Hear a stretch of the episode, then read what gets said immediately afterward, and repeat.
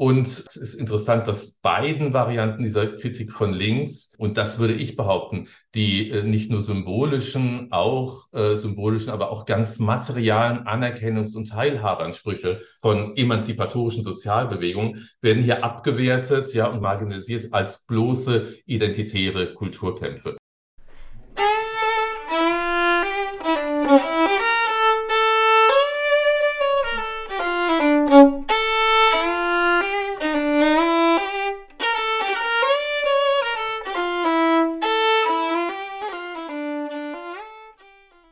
Wer hat Angst vor der Identitätspolitik? Ein Mitschnitt der digitalen Jurfix-Reihe der Assoziation für kritische Gesellschaftsforschung kurz AKG vom 18. Oktober. Herzlich willkommen zu einer neuen Ausgabe des Mosaik-Podcast, in der wir uns mit dem Thema Identitätspolitik beschäftigen. In der gesellschaftlichen Auseinandersetzung über Identitätspolitik geht es um die Beziehung zwischen Etablierten und Außenseitern und um die Verteidigung von als gefährdet wahrgenommenen etablierten Vorrechten. Die abwehrende Bearbeitung der Mobilisierung der Außenseiter nimmt dabei im Wesentlichen zwei Formen an. Während die einen die identitätspolitische Entpolitisierung der sozialen Frage beklagen, befürchten andere die Gefährdung des gesellschaftlichen Zusammenhalts oder aber das Ende der Meinungsfreiheit durch minderheitenpolitische Agitation. Auch in der Linken hat die Auseinandersetzung mit Fragen der Identitätspolitik zu zahlreichen und kontroversen Auseinandersetzungen geführt. In der heutigen Ausgabe des Mosaik-Podcast hört ihr einen Beitrag von Stefan Lessenich zum Thema Wer hat Angst vor der Identitätspolitik? Stefan Lessenich ist seit 2021 Professor für Gesellschaftstheorie und Sozialforschung an der Goethe-Universität Frankfurt am Main und Direktor des Instituts für Sozialforschung. Er ist Autor zahlreicher Bücher, in denen er sich inhaltlich unter anderem mit Fragen globaler sozialer Ungleichheit, dem Wandel des Sozialstaats, den Grenzen der Demokratie und Veränderungen gesellschaftlicher Normalitätsvorstellungen auseinandersetzt. Worum es bei der vielstimmigen Aufregung und Kritik an der sogenannten Identitätspolitik geht, erläutert er für uns in seinem Beitrag zu Beginn spricht Nikolai Huke, der die Veranstaltung moderiert hat. Herzlich willkommen zum heutigen 11. Jurfix der Assoziation für kritische Gesellschaftsforschung. Mein Name ist Nikolai Huke, ich bin heute der Moderator der Veranstaltung und ich freue mich sehr, dass heute Stefan Lessenich zu Gast ist ähm, zum Thema Wer hat Angst vor der Identitätspolitik? Herzlich willkommen, Stefan. Ähm, ich bin sehr gespannt auf deinen Input. Ja, danke für die Einführung, danke für die Einladung und danke, dass, dass ihr so für meine Verhältnisse recht zahlreich äh, da seid, euch die Zeit nehmt. Ich finde es ein super Format. Eine Stunde äh, tut nicht so weh für keinen der Beteiligten. Schnell wieder vorüber. Ähm, 20 Minuten sind mir gegeben äh, für den Vortrag. Vielleicht nur eine kurze Vorrede. Äh, das, was ich hier referieren werde, das kann man auch nachlesen, so oder so ähnlich. Ähm, Nämlich es beruht jetzt mein Vortrag auf einem Beitrag in der Prokla im letzten Heft des vergangenen Jahres, ähm, 422. Äh, 209 war das Heft, glaube ich. Und das wiederum äh, war weitgehend ein Kapitel aus meinem letzten Buch, äh, Nicht mehr normal, Gesellschaft am Rande des Nervenzusammenbruchs ähm, wo diverse Brüche mit Normalitätskonstruktionen und Vorstellungen in der aktuellen Gegenwart verhandelt werden. Und eine, ein Normalitätsbruch scheint mir ähm, sozusagen material und symbolisch äh, hinter den Auseinandersetzungen um Identitätspolitik zu stehen. Und äh, darum geht es jetzt heute in dem Vortrag. Und ähm, ich werde jetzt mal die kleine Präsentation, die ich vorbereitet habe, freigeben. Ähm, Gerade eben hat es geklappt und jetzt scheint es auch so, als wäre das der Fall. Ähm, genau. Äh, wenn es da irgendwelche Probleme gibt, äh, Nico, dann wirst du mich darauf hinweisen, hoffe ich. Dein Bild sehe ich jetzt hier noch in, auf meinem eigenen Bildschirm. Ähm, genau. Ich glaube, zu der ähm, Gliederung muss ich nicht viel sagen. Wie gesagt, 20 Minuten, drei Schritte. Ich werde kurz ähm, aus meiner Perspektive sagen, ähm, was denn eigentlich gemeint ist mit Identitätspolitik äh, im öffentlichen politisch-medialen Diskurs, wenn äh, Identitätspolitik äh, thematisch wird. Was soll das denn eigentlich sein? Was wird darunter verstanden? Ähm, dann geht es mir vor allem um eine Auseinandersetzung, also eine kritische Auseinandersetzung mit der Kritik der Identitätspolitik und zwar vor allem von links, äh, scheint mir irgendwie politisch strategisch äh, in diesem Kreis jedenfalls relevanter oder interessanter zu sein, als sich jetzt mit der rechten äh, Kritik der Identitätspolitik, äh, die ich jetzt, seitdem ich hier in Frankfurt bin, täglich in der FAZ lesen kann, äh, auseinanderzusetzen. Das ist auch ergiebig und wichtig, aber hier soll es um die linke Kritik der Identitätspolitik äh, gehen oder eine sich als links verstehende. Ähm, und dann werde ich versuchen, das auf den Nenner zu bringen, also ähm, zu thematisieren, worum es eigentlich geht, welche Kämpfe eigentlich rund um die Identitätspolitik ausgetragen werden, welche sozialen, materiell, materiellen und symbolischen Kämpfe. Und ähm, dass mir das schon eine Form der Reaktion in jeder Hinsicht zu sein scheint, die linke auch Kritik an Identitätspolitik, also eine Reaktion auf bestimmte, ja, ich würde jetzt sagen, äh, Forderungen, gesellschaftliche Forderungen um Sichtbarkeit, äh, Teilhabe, ähm, Verteilungsansprüche. Also es ist eine reaktive äh, Herangehensweise, diese linke Kritik. Und sie hat aber auch, wenn man das hier so möchte, äh, reaktionäre, äh, rückwärtsgewandte, rückwärtsweisende äh, Momente und Motive. Das ist eigentlich der Plan. Zu dem ersten Punkt. Ähm, ich muss das niemandem hier und auch wahrscheinlich auch sonst nicht erzählen. Äh, das ist eine grassierende Debatte äh, in der Öffentlichkeit, äh, in äh, der Bundesrepublik Deutschland in den letzten Jahren gibt um die Identitätspolitik, deren Auswüchse, deren Problematik. Ähm, und wie jetzt schon angedeutet, vollzieht sich das nicht nur in den bürgerlichen Medien oder in einem liberal-konservativen Milieu, sondern ähm, darum geht es dann im Weiteren vor allem äh, auch auf der Linken. Und ähm, man kann, glaube ich, jetzt diese ja, plakative Assoziation des Gespenstes, das umgeht in Deutschland, ähm, schon, glaube ich, auch inhaltlich vertreten, weil einerseits behaupte ich, dass Identitätspolitik, so wie sie äh, in der Kritik auch verstanden wird, äh, ein Gespenst ist, also etwas, was erschreckt, einerseits, aber andererseits eben auch, äh, dass hier etwas konstruiert wird, ähm, das meines Erachtens in seinem materialen Gehalt eigentlich fraglich ist. Also ähm, es wird eine äh, politische Bewegung konstruiert, äh, die gespensterhaft, gespenstisch ist, auch in dem Sinne, äh, dass es sie, glaube ich, so, wie sie dargestellt wird, eigentlich gar nicht gibt. Ähm, was ähm, wird unter Identitätspolitik oder identitätspolitischen Bewegungen oder Positionen, die äh, eine solche Identitätspolitik betreiben und vorantreiben, verstanden?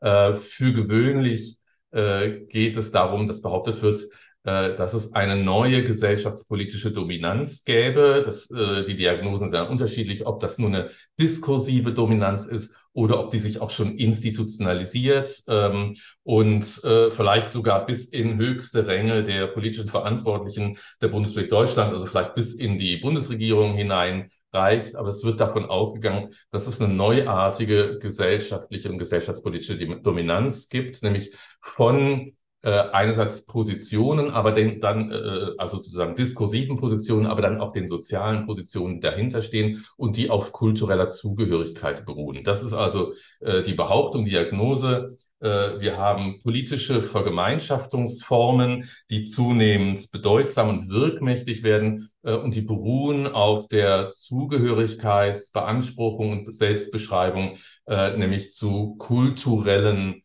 äh, Milieus. Ähm, der Kulturbegriff wird da sehr weit gefasst, wird dann eben auch von einer Kulturalisierung der ja, politischen Bewegung oder politischen Kämpfe gesprochen. Äh, es geht also um Sozialmilieus und soziale Positionen, die aufgrund von ethnischer, selbsterklärter ethnischer, religiöser, sexueller oder sonstiger kultureller im weitesten Sinne Zugehörigkeit, bestimmte Positionen beziehen im, in der politischen Debatte, im öffentlichen Diskurs und dann eben auch versuchen, bestimmte Forderungen zu stellen äh, und politisch durchzusetzen. Also dieser, dieser Kulturalismus der Identitätspolitik ist ganz zentral, der behauptete. Ähm, und ähm, wie schon angedeutet, ähm, würde ich dafür argumentieren, dass die so verstandene Identitätspolitik äh, eine Mystifizierung auch enthält äh, und diverse äh, soziale Konstruktionsleistungen voraussetzt, um von einer solchen Identitätspolitik ihrer zunehmenden gesellschaftlichen Bedeutsamkeit äh, zu sprechen. Ich möchte zwei von den Konstruktionen hervorheben, die mir da den sozialen, politisch-sozialen Konstruktionen, die dahinter stehen, äh, möchte ich hervorheben, nämlich ähm, einerseits ist das äh, die Homogenisierung der entsprechenden Gruppen, also egal, ob es um FeministInnen geht oder um Musliminnen ähm, oder um Transpersonen oder, oder Queer-Milieus. Äh, es wird homogenisiert, also in der kritischen Reflexion auf solche Positionen werden ähm, Homogenisierungen dieser Position vorgenommen, so als ob alle äh, sich selbst als zugehörig sehenden oder als zugehörig beschriebenen Personenpositionen einheitlich seien. Äh, dann sind also ähm, Feministinnen ähm, fürs Gendern, und zwar alle ähm, durchweg, und äh, People of Color fordern, fordern Respekt äh, ein. Und ähm, Transpersonen fordern dann sagen die ähm, ja Liberalität von ähm, auch institutionelle Liberalität von Geschlechterzuschreibungen und Selbstdefinitionen, äh, so als ob diese Gruppen selber in sich ähm, sozusagen einheitlich seien, in ihren politischen Positionierungen, auch in ihren Identitätsbestimmungen, soweit, soweit sie sie äh, vornehmen, äh, und als ob es hier um Single-Issue-Bewegungen ginge, die ähm, genau eine Forderung, eine sozusagen einseitige, eindimensionale Forderung in den Mittelpunkt ihres politischen und sozialen Wollens ähm, äh, stellen. Und in der Regel wird die Zugehörigkeit zu diesen identitätspolitischen Gruppen dann auch von außen bestimmt. Also im öffentlichen Diskurs wird dann gesagt, was sozusagen eine feministische oder äh, wie auch immer ethnisch-religiöse sexuelle Zugehörigkeit äh, zuzuschreibende identitätspolitische Forderung oder Position ist. Ähm, hier werden also die entsprechenden Milieus oder Positionen homogenisiert und fremdbestimmt dieser Position überhaupt erst zugewiesen, meines Erachtens. Ähm, wobei man ja, das gehört zu diesem Punkt, äh, berücksichtigen müsste, dass wenn überhaupt solche Identitäts, identitätspolitischen äh, Forderungen als identitäre gestellt werden und vorangetrieben werden, äh, sie dann äh, im Zweifelsfall ähm, eine historische äh, Bedingung haben und eine Vorgeschichte, äh, dass, dass diejenigen Gruppen, die hier als identitäre und Identitätspolitik betreibende Gruppen dargestellt werden, ähm, dann im Zweifel halt ähm, eine Erfahrung der Unterordnung, der Abwertung, der Diskriminierung im sozialen, im politischen, in, äh, in allen möglichen gesellschaftlichen Feldern erfahren haben und sich erst aufgrund dieser kollektiven, also individuell erfahrenen, aber dann auch sozusagen äh, kollektiv dann äh, auch ähm, sagen, politisierbaren Unterordnungs-, Abwertungs-, Diskriminierungserfahrungen erst darin auch sozusagen ihre Einigkeit finden. Ähm, das heißt, wenn überhaupt diese Kollektividentitäten heute äh, festzustellen sind, und ich würde bestreiten, dass es in der Regel der Fall ist, dann sind sie selber rum wiederum durch Fremdeinwirkung entstanden, nämlich äh, sozusagen notgedrungen aus einer gesellschaftlichen Unterordnungs-, Marginalisierungs-, Prekarisierungsposition äh, hat man sozusagen bestimmte identitäre Momente äh, in den Mittelpunkt gestellt, um für gleiche Teilhabe, Gleichberechtigung und Ähnliches zu streiten. Also jeweils ist meines Erachtens die Fremdbestimmung äh, und die soziale Konstruktion dieser Positionierung oder Positioniertheit ein ganz zentrales Moment, was mich auch davon abgehen lässt, ähm, sozusagen diese identitätspolitischen Forderungen als identitätspolitisch auch tatsächlich selbst zu bezeichnen und Material zu bestimmen.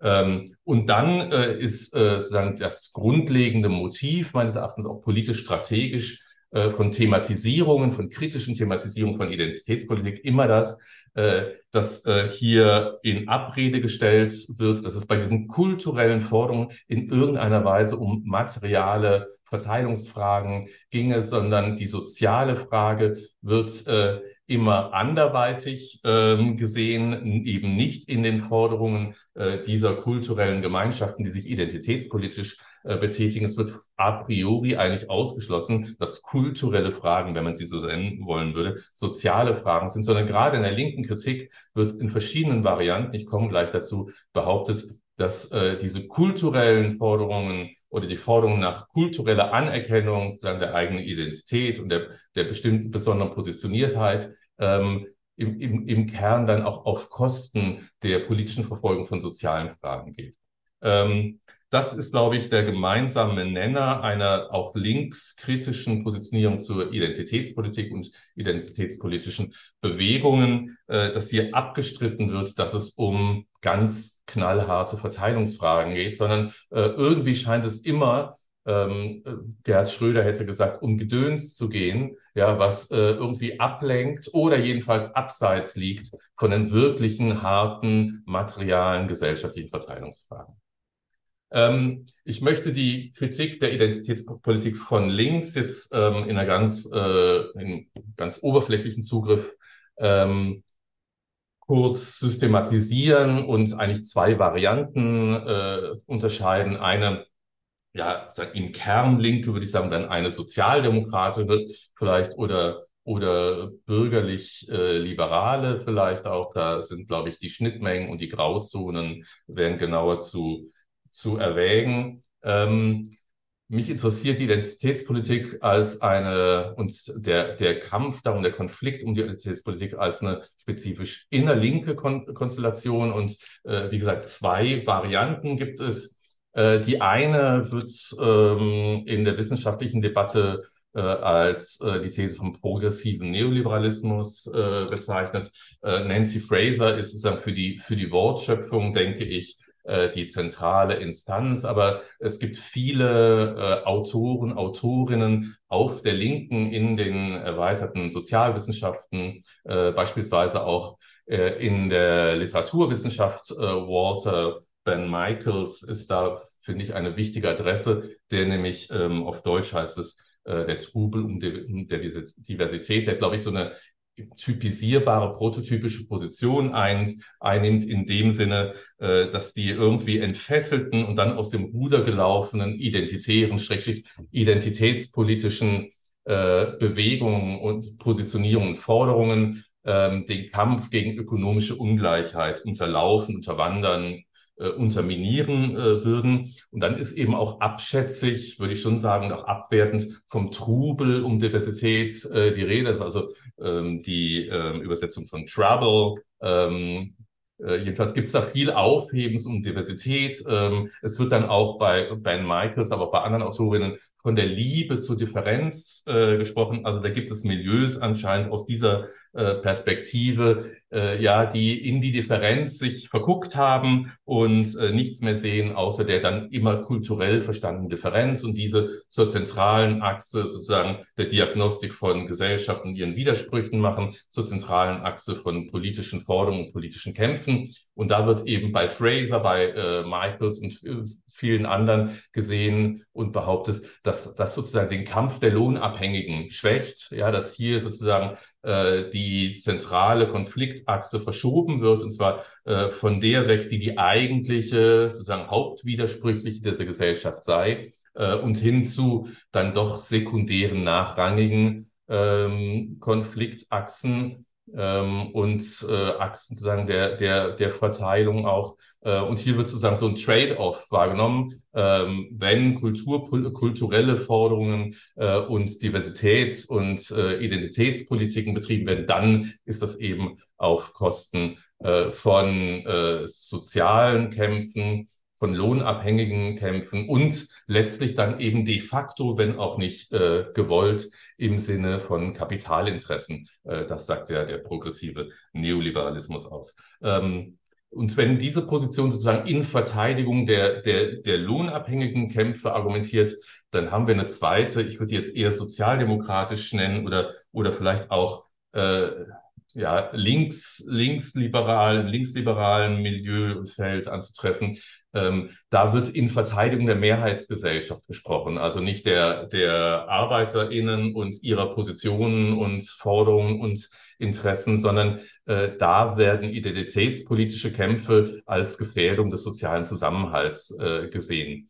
Äh, in dem Text ist da sind da mehrere Beiträge von Wolfgang Thierse, werden sozusagen emblematisch für diese Position gesehen. Es findet sich aber äh, immer häufiger äh, in dem Maße, wie auch äh, der Diskurs um den sozialen Zusammenhalt und seine vermeintliche Gefährdung oder um die Polarisierung der Gesellschaft oder die Fragmentierung der Gesellschaft, in dem Maße, wie diese auch soziologisch äh, betriebenen und vorangetriebenen Diskurse ähm, bedeutsamer werden und äh, häufiger bemüht werden, äh, wird auch dieses Argument äh, häufiger, dass identitätspolitische Positionen und äh, Kämpfe ähm, als Minderheitenpolitiken sozusagen die ähm, nicht nur die Position der Mehrheitsgesellschaft, sondern auch sozusagen die, die Werthaushalte, die Interessen, die Gemeinwohlorientierungen der gesellschaftlichen Mehrheiten äh, die dann sozusagen als nicht markierter verstanden werden, bedrohen und äh, gefährden würden, äh, so dass also hier spalterisches, ähm, aber noch mal in einem anderen Sinn als im progressiven Neoliberalismus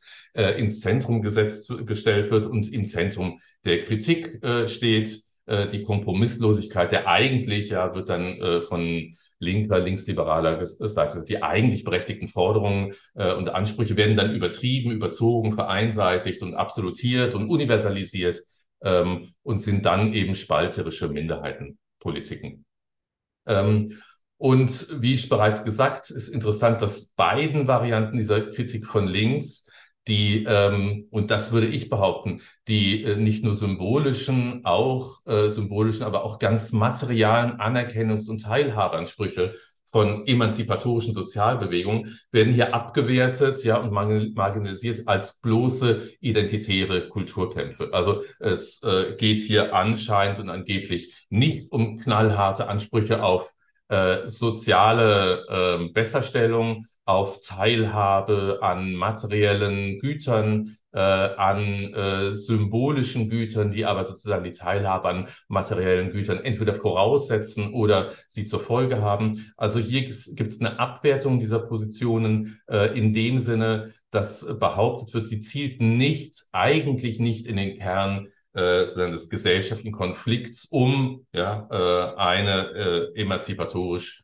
äh, gestaltet, ein emanzipatorisch gestaltetes äh, Gesellschaftszusammenleben, sondern würden dieses eigentlich eher gefährden, entweder zugunsten von neoliberaler Tendenzen und derer, deren fortgesetzter Hegemonie oder eben äh, zugunsten einer Spaltung, Fragmentierung der Gesellschaft, wo es gar keine äh, Kompromisse mehr geben könnte über das äh, gemeine Gute. Ähm, ich betrachte diese, auch diese linken Positionen, die Rechten sowieso oder die, die rechtskonservativen Positionen, ähm, betrachte ich als eine genuine Politik mit der Identitätspolitik. Also mit den Zuschreibungen, die ich ähm, im ersten Schritt genannt habe, mit den, mit den Homogenisierungen, äh, auch den sozialen Konstruktionen, die in dieser Identitätspolitik und ihren vermeintlichen Träger und TrägerInnen äh, steckt, wird Politik betrieben. Ähm, und zwar eben auch von von linker Seite. Und für mich ist das äh, sozusagen jetzt ähm, als soziologisches Einsprengsel ähm, diese Konstruktion, dass, äh, dass es identitäre Bewegungen gäbe, äh, die aber entweder das Gemeinwohl und äh, sozusagen äh, die Mehrheitsgesellschaft in ihren Interessen gefährden würden oder eben äh, sogar das äh, Spiel der Kapitalseite betreiben würden, sei es auch wider Willen oder unbewusst. Ähm, das sind für mich klassische Beispiele für politisch-soziale Schließungspraktiken, also ganz klassisch im Weberschen Sinne der Chancenmonopolisierung, äh, ja, des versuchten fortgesetzten äh, Ausschlusses von bestimmten Positionen und äh, ihren Inhabern, Inhaberinnen von bestimmten äh, ja, politischen äh, Orientierungen und Bewegungen, die an diese Position anschließen. Der Versuch, diese auszuschließen, ja, von der Teilhabe an der äh, politischen Wirksamkeit oder am, an der Auseinandersetzung im gesellschaftlichen Raum äh, über Gestaltung von Gesellschaft. So ein bisschen das äh, klare soziale, politisch-soziale Schließungspraktiken. Ähm, die man mit Weber oder dann eben mit der Weiterentwicklung, auch der, der neomarxistischen Weiterentwicklung bei Frank Parkin zum Beispiel äh, fassen kann. Und äh, eine zweite soziologischen Einsprengsel würde ich sagen, äh, man kann diese Schließungspraktiken sehr gut, sehr instruktiv meines Erachtens mit äh, Elias und Scottsons äh, Kon äh, Konzeption äh, eines Konflikts von Etablierten gegen Außenseiter oder AußenseiterInnen ähm, rekonstruieren. Äh, also hier schließen sich die Etablierten gegen die als Außenseiter überhaupt erst zu konstruierenden, dann de facto AußenseiterInnen äh, zusammen und schließen diese aus. Äh, und ich würde sagen, jetzt alltagssprachlich formuliert, geht es darum, äh, dass diejenigen, äh, die jetzt sozusagen mit dem, sozusagen mit der mit dem Verdikt der Identitätspolitik dann von außen konfrontiert werden, dass sie das betrieben, äh, dass diejenigen, die jetzt endlich äh, einerseits die historische Situation erfassen, um ihre Stimme zu erheben, Ressourcen womöglich auch haben oder an Ressourcen anschließen können, um ihre Stimme zu erheben im gesellschaftlichen Diskurs und das dann auch tun und vielleicht auch, so jedenfalls die Befürchtung offensichtlich, äh, von der Gegenseite, das wirkmächtig zu tun, äh, dass diese Stimmen, die vorher immer schweigen mussten, ähm, sobald die jetzt zu hören sind, dazu führen, äh, dass diejenigen, deren Stimmen immer schon zu hören äh, waren oder die gar nicht ihre Stimme erheben mussten, weil sie sich nämlich repräsentiert wussten, äh, beispielsweise parlamentarisch oder in der Parteienlandschaft oder bei den gesellschaftlich wirkmächtigen Interessen, ähm, dass diejenigen, die sich jetzt äh, mit diesen Stimmen konfrontiert sehen, ähm, irgendwie die Welt nicht mehr verstehen, dass es jetzt plötzlich möglich ist, ja, äh, dass die bisher schweigende äh, Minderheit äh, sozusagen die Mehrheit jetzt gefährdet. Ähm, und dann kommen eben entsprechende äh, Reaktionen zustande. Jetzt im Kontext des Buches, aus dem jetzt auch dieser Text entnommen ist, äh, geht es dann eben um eine Form des Normalitätsbruchs. Also äh, hier gibt es eigentlich einen doppelten Normalitätsbruch sozusagen für die gesellschaftlich dominanten Positionen oder dann eben auch im linken Feld bislang dominanten Positionen, nämlich die soziale Positionsordnung, die bisher normale, normalisierte soziale Positionsordnung wird gefährdet durch diese AußenseiterInnen-Positionen, äh, die jetzt plötzlich den Anspruch haben, ja, auch in den Kern des Geschehens vorzudrängen und die kollektive, das kollektive Beschweigen, und das scheint mir sozusagen als ähm, äh, Normalität zweiter Ordnung bedeutsam zu sein, das kollektive Beschweigen dieser sozialen äh, Normalität der Positionsordnung, äh, die äh, verliert eben auch ihre Normalität. Also dass man eine Hierarchie hat der äh, Beeinflussbarkeit von ja, gesellschaftlichen Debatten, öffentlichen Diskursen, aber dann eben auch von materialen Politiken,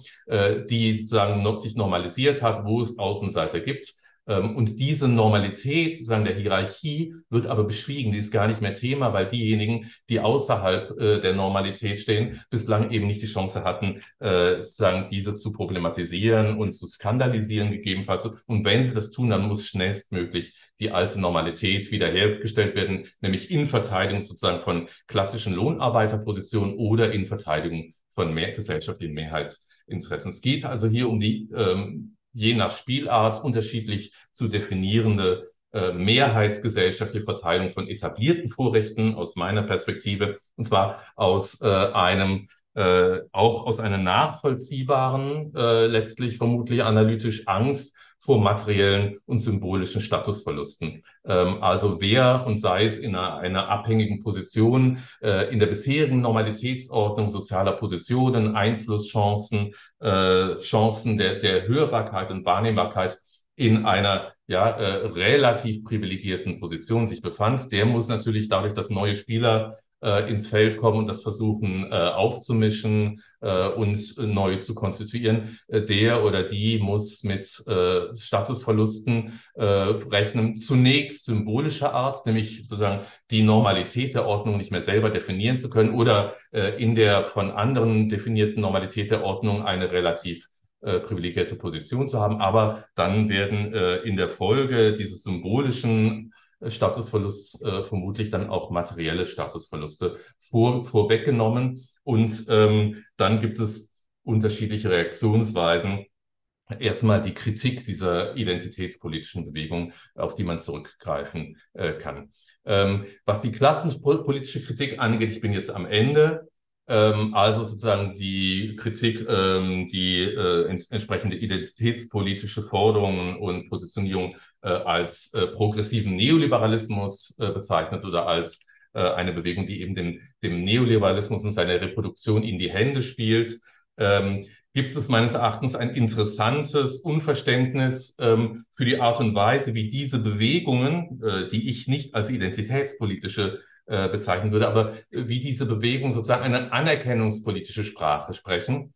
Äh, es gibt also dann sozusagen die mehr oder weniger äh, massiv vorgebrachte Empörung, dass hier abgelenkt würde von den sozialen Kämpfen, die sozusagen im Kapital-Arbeitsverhältnis zu verorten sind. Ähm, Aber hier wird es nicht verstanden ähm, vor dem Hintergrund dessen, dass diese sozialen Kämpfe im Kapital-Arbeitsverhältnis gerade in der neoliberalen Konstellation seit Jahrzehnten ziemlich erfolglos sind ähm, oder allenfalls Abwehrkämpfe äh, gewesen sind, äh, allenfalls erfolgreiche Abwehrkämpfe, dass äh, diese Bewegungen sozusagen nicht die Sprache derjenigen Bewegungen wählen, die in den letzten Jahrzehnten systematisch das Nachsehen hatten, sondern eine anerkennungspolitische Semantik wählen und keine klassenpolitische Semantik, äh, für diesen sozusagen strategischen Move äh, von sogenannten identitätspolitischen Bewegung gibt es hier kein Verständnis. Aber wenn in dieser Gesellschaft die Klassengesellschaft verleugnet ist, dann scheint es strategisch politisch sinnvoll zu sein, keine klassenpolitische Strategie zu fahren, um seine eigenen Forderungen vorzubringen, sondern eine anerkennungspolitische. Und das scheint mir hinter den sogenannten identitätspolitischen Bewegungen äh, Wesentlichen auch zu stehen.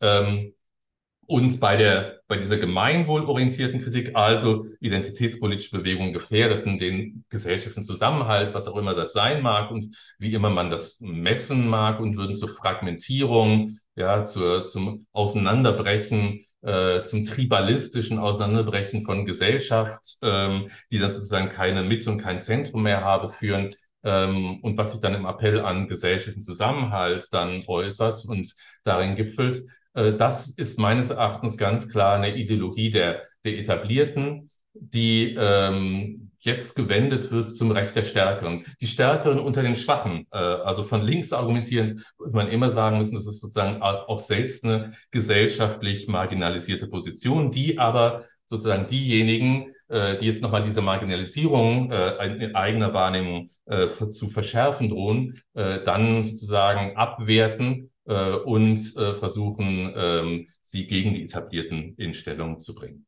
Soweit von meiner Seite. Vielen Dank. Ich hoffe, ich habe mich einigermaßen an die Zeit gehalten.